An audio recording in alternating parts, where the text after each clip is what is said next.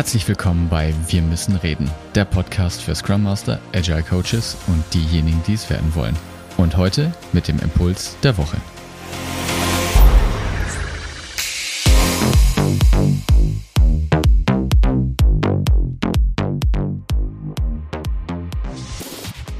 Kennt ihr Workshop-Touristen?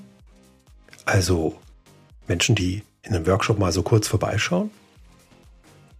Ihr seid in einem Workshop mit eurem Team und ihr arbeitet gerade am Nachmittag super zielorientiert an einem Thema, ihr könnt Dinge offen ansprechen und dann klopft es und dann kommt euer Chef, euer, euer Chefchef rein und er sagt, hallo, ich habe gehört, es ist ein toller Workshop hier und so, ich, ich wollte nur mal vorbeischauen und äh, lasst euch mal nicht stören, macht ruhig weiter. Was passiert? Der ganze Flow, die Dynamik ist in der Regel weg es läuft nicht gut, es, man spricht mit angezogener Handbremse, irgendwie fühlt sich das komisch an. Was ist da passiert? Nun, ihr geht in dem Moment, in dem so eine Person mit hoher formaler Macht da ist, geht ja ein kommunikatives Risiko ein.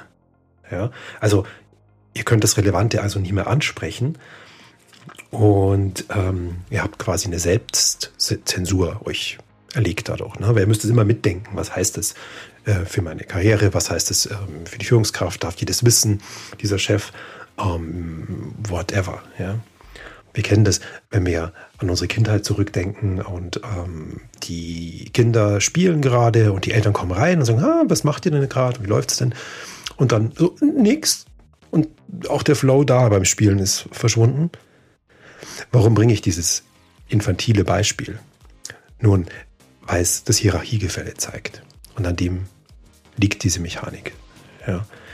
Das heißt, in dem Moment, wo einer reinkommt mit hoher formaler Macht, ist der Flow weg, weil man eben das mitdenken muss, diese Hierarchie. Und ähm, rein praktisch kann man das eigentlich nur probieren zu vermeiden.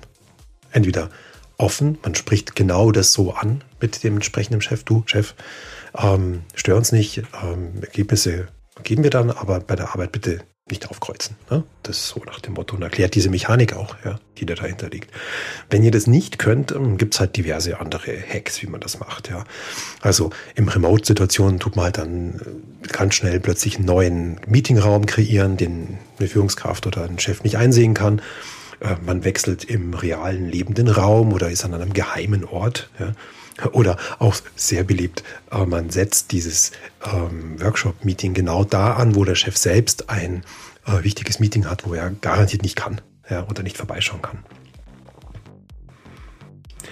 Letztendlich, was hat das jetzt mit Scrum zu tun?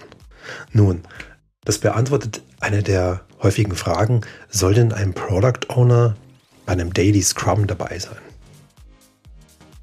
Bei dem Daily Scrum haben wir die gleichen Sachen. Also wir wollen offen die Probleme ansprechen. Wir wollen uns trauen, das zu tun. Es ist von Vertrauen geprägt.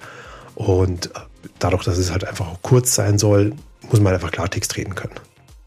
Und diese Sozialdynamik ähm, gibt quasi die Antwort darauf. Also wenn ein PO genau das verhindert, wenn ihr spürt, dass das nicht funktioniert, dann passt es nicht. Ja, das ist häufig der Fall, wenn der Product Owner eigentlich Wirklichkeit ein Projektmanager, Abteilungsleiter oder sowas ist. Ja, dann ist dieses Machtgefälle zu stark. Wenn der Product Owner Teil des Teams ist und man mit ihm offen sprechen kann, dann ist er im Daily gut platziert und wie es im Scrum Guide auch heißt, wenn er Teil des Teams und auch operative Sachen, also was, was beitragen tut, dann darf er da auch sprechen.